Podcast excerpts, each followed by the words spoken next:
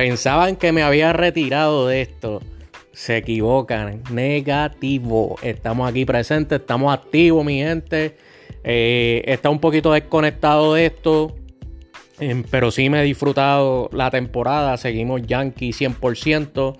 Lo seguimos 24-7 porque esto es lo que hacemos, esto es lo que vivimos. 24-7, 365 días al año. Eh, realmente quería hacer un, episodio bastante breve, de un resumen más o menos de lo que, de mis impresiones de la primera mitad. Y algo bien importante que se está acercando ahora a lo que es este, el deadline para hacer cambio. Así que vamos allá, mi gente. Primero que nada, súper contento con el, con, el performance del equipo durante la primera mitad.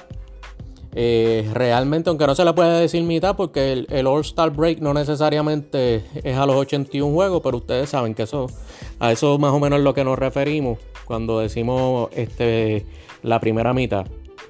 Eh, Súper contento con, la manera en la cual el equipo ha jugado. Eh, no todo ha sido perfecto, pero estoy bien complacido, pero a la misma vez eh, sorprendido con el hecho de que pues terminamos con, el mejor récord, con una ventaja de sobre 13 juegos eh, en la división. porque cuando uno se pone a ver y uno analiza al equipo como tal, al equipo completo, cuando te pones a ver el performance de los diferentes jugadores, eh, hay que ser honesto. Realmente yo estoy bien sorprendido con el récord que tenemos. Porque obviamente sabemos de que George está teniendo una temporada eh, a nivel MVP. Eh, en el picheo hemos tenido muy buenas sorpresas. Como obviamente la continuidad de Néstor Cortés que el que me diga que, esperaba que, que, Néstor Cortés estuviera pichando este nivel, pues realmente te está mintiendo.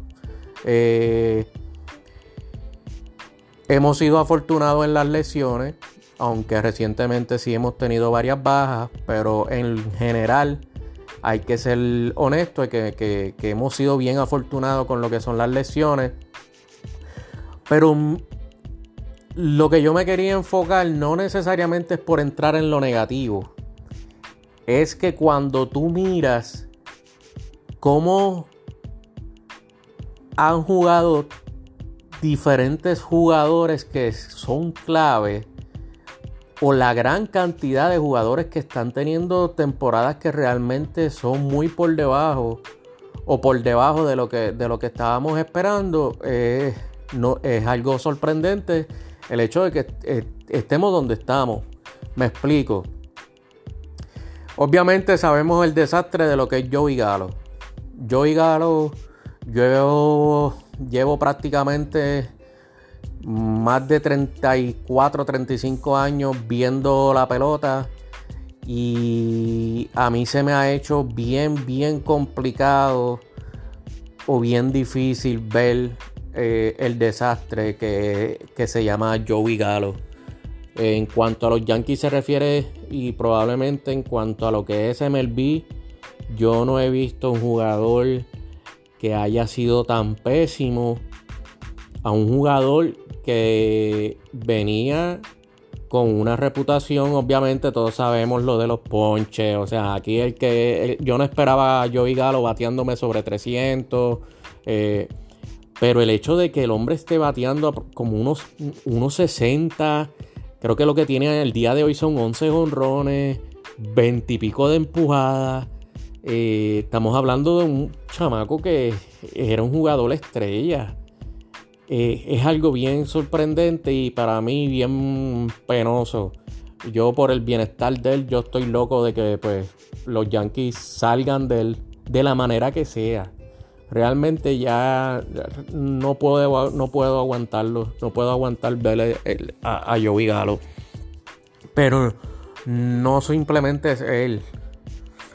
Cuando tú miras a ver eh, cómo se está desenvolviendo Josh Donaldson, yo sé que, vamos a hablar claro, si Donaldson fuera José Rodríguez, de Santo Domingo, Puerto Rico, Venezuela, yo estoy seguro, mi gente, que le estuvieran cayendo encima. Vamos, vamos, a, vamos a hablar como es. George Donaldson, mira, con el guante no tengo ningún tipo de problema. Realmente todavía tiene un guante de calidad. Vamos a hablar claro. Pero tú no le pagas más de 20 millones al año a un guante de calidad. Tú tienes que producir con el bate, mi hermano. Y George Donaldson ha sido para mí un desastre con el bate. Para un jugador que lo están poniendo a batear quinto, sexto, a veces cuarto o tercer bate. Tú no me puedes dar la producción que tú me estás dando ahora mismo. Pasamos con, con el con IKF. Eh, realmente, pues, eh, a él se le pone un poco más de presión, quizás por la fanaticada, por el hecho de que obviamente en, en el off-season todo lo que era noticia era a quién van a firmar los Yankees para jugar este campo corto. Cuando tú tenías agentes libres como Correa, como Trevor Story. O sea, la calidad que tenían para los Yankees escoger un campo corto, pues realmente la fanaticada tenía unas expectativas que el que te diga que el que quería IKF para Sior, pues probablemente te estaba mintiendo. Pero también admito de que yo no tenía problemas con el muchacho si él me daba un guante de calidad. Sabemos que él había ganado guante de oro en tercera. No necesariamente se va a traducir a que me vaya a jugar un Ciores de, de guante de oro porque es una posición totalmente diferente. Vamos a hablar claro. Pero de eso a que realmente no podamos, yo no me siento cómodo con él en el campo corto. Realmente no creo que lo que él me está dando con el bate me justifique su performance en el diamante. Ustedes me disculpan. Y no es que yo estoy pretendiendo, yo no quería que él me diera, eh, que me batiera 300. No, yo estoy, mira, yo, lo que él está dando con el bate es lo que realmente esperábamos. Yo no esperaba mucho más que eso. Pero cuando yo tengo a un muchacho que yo no me siento seguro de que si hace alguna jugada eh, súper buena, todo el mundo, porque hasta Gleyber Torres, Torres tiene el potencial de hacer una que otra jugada espectacular en Ciores. Pero yo no me siento seguro con él en el campo corto, ustedes me disculpan. Lamentablemente no. Entonces cuando nos vamos a Aaron Hicks ah, está despertando un poco, pero ha sido. ha venido de, menos a más. Pero tampoco uno se siente cómodo con la producción que está dando. Eh, cuando nos vamos al bullpen, bastante sorprendente cómo. Mm, cómo estamos donde estamos cuando tú tienes un Chapman que ha sido un cero a la izquierda Tú tienes un, Jonathan Loaizaga que realmente estuvo fuera casi toda la primera mitad. Eh, tú tienes tantos componentes que han estado fuera. Chad Green, sea lo que sea, Chad Green era una pieza clave del bullpen. Cogía palos asquerosos. Porque mira si hay un hombre que cogía unos palos tan dramáticos. Eh, peor que Chapman. O sea, después de Chapman, porque los de Chapman eran asquerosos. Pero después de eso le seguía Chad Green. Un muchacho. Pues cuando tú puedes, te, te pones a sumar todo eso, obviamente, cómo, cómo hemos podido estar donde estamos, aún con todos esos desastres que he mencionado, realmente pues las sorpresas que hemos tenido. Eh, un Clay Holmes que ha hecho un trabajo eh, súper bueno. Sorpresas como Marinacho, que realmente eh, ha tenido sus buenos momentos.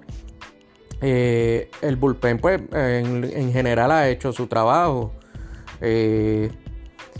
Ahora nos dirigimos, o quiero hablarles ahora también de lo que es la importancia para mí y, quizás lo que más molesto me tiene actualmente es eh, cómo empezamos esta segunda mitad. ¿Cómo empezamos esta segunda mitad? Para mí algo bien clave Y una de las metas más importantes para el equipo es poder tener el mejor récord en la liga. Porque a menos de que pase algo que sí puede pasar, eh, las posibilidades de que los Yankees se tengan que enfrentar a, los Astros por el banderín de la, de la Liga Americana son bastante altas. Y tú no quieres jugar un séptimo juego en Houston. Para mí esa es la casa de terror. Yo le tengo miedo. Y, y mentalmente yo creo que el equipo también. Houston está en la cabeza de los Yankees. Está en mi cabeza como fanático y yo sé que está en la cabeza de la gran mayoría de ustedes. Y buscamos todas las maneras para perder contra Houston. Es algo que, ahí es donde tú te pones a pensar y te pones a dar, o sea, te das cuenta que es algo mental, porque talento tenemos. Pero hacemos lo, que, todo lo que nos puede pasar mal. Nos pasa cuando jugamos contra Houston. Es algo increíble. Y ver cómo empezamos ese double header en el día de ayer. Prácticamente cuando tú te pones a ver las opciones de picheo, ponen a Domingo Germán a hacer su debut contra Houston. Eh, las alineaciones en el primer juego sientan a Stanton. Después, eh, sí, él jugó en el juego de estrella, pero hello. Eh, ¿Cuánto él jugó? No, no participó en la, en la competencia de jonrones, así que no creo que esté muy cansado como para poder jugar dos juegos. Entonces, cuando tú te pones a ver la alineación, tú dices contra, pero este equipo quiere realmente obtener el mejor récord de la liga. Tenemos una oportunidad que no hemos tenido durante estos años pasados, porque aunque sí hemos llegado y entrado a la postemporada, este es el equipo que necesitamos tomar ventaja y hacer todo lo posible por ganar el campeonato. No podemos comer shit. Perdonen la palabra. Este, así que para mí es muy importante que realmente eh, la gerencia, la organización como tal, los jugadores entiendan la importancia de tratar de obtener el mejor récord de la liga. Tú tienes que tratar de sacar ventaja a lo más que tú puedas para poder eh, darte la mejor oportunidad de ganar. Ahora estamos a menos de dos semanas de lo que es el deadline para hacer cambios y no estamos en tiempo de comer mierda, mi gente. Este es el momento de que tenemos que aprovechar. Eh, se presenta una situación que ninguno de nosotros habíamos previsto y es la oportunidad de tú obtener a uno de los mejores jugadores en la liga, que se llama Juan Soto. Es lo que todos queremos. El jugador perfecto para el equipo perfecto, los Yankees. Un jugador zurdo de poder, de esa consistencia de porcentaje de llegar a base uno de los tops en la liga por los últimos años, un poder increíble, carisma, latino, un dominicano en el Bronx. Esa oportunidad tú no la puedes dejar pasar y está ahí. Más aún cuando él no es agente libre hasta tres años. O sea, lo tienes esta temporada y dos años adicionales. No lo puedes ver ni tan siquiera como un obstáculo para firmar a George. Eso tú lo trabajas cuando te toque trabajarlo. Es más, si tú lo coges por dos años y medio, como es la situación que está ahora, y no lo llegas a firmar, no hay problema. Obtuviste tres oportunidades de campeonato con Juan Soto. Si tienes que dar cuatro o cinco prospectos tops, tú los das. Yo sí me gustaría quedarme con uno de los Ciores. Probablemente los Nationals prefieran Anthony Volpi. Eh, yo me, quedaría, me gustaría quedarme con uno, con Peraza o con Volpi. Pero a la hora de la verdad, si no es posible, no es posible. Que no sea un deal breaker. Eh, el marciano, Jason Domínguez. Jason Domínguez, tú darías todo lo que tú pudieras porque sea la mitad de jugador que sea Juan Soto. Así que, ¿por qué tú aguantar esa oportunidad cuando nada te da la seguridad que Jason Domínguez sea ni la mitad de lo que ves Juan Soto actualmente. 23 años. No puedes dejar pasar esa oportunidad. Si no se puede lo de Juan Soto, tú tienes que buscar picheo.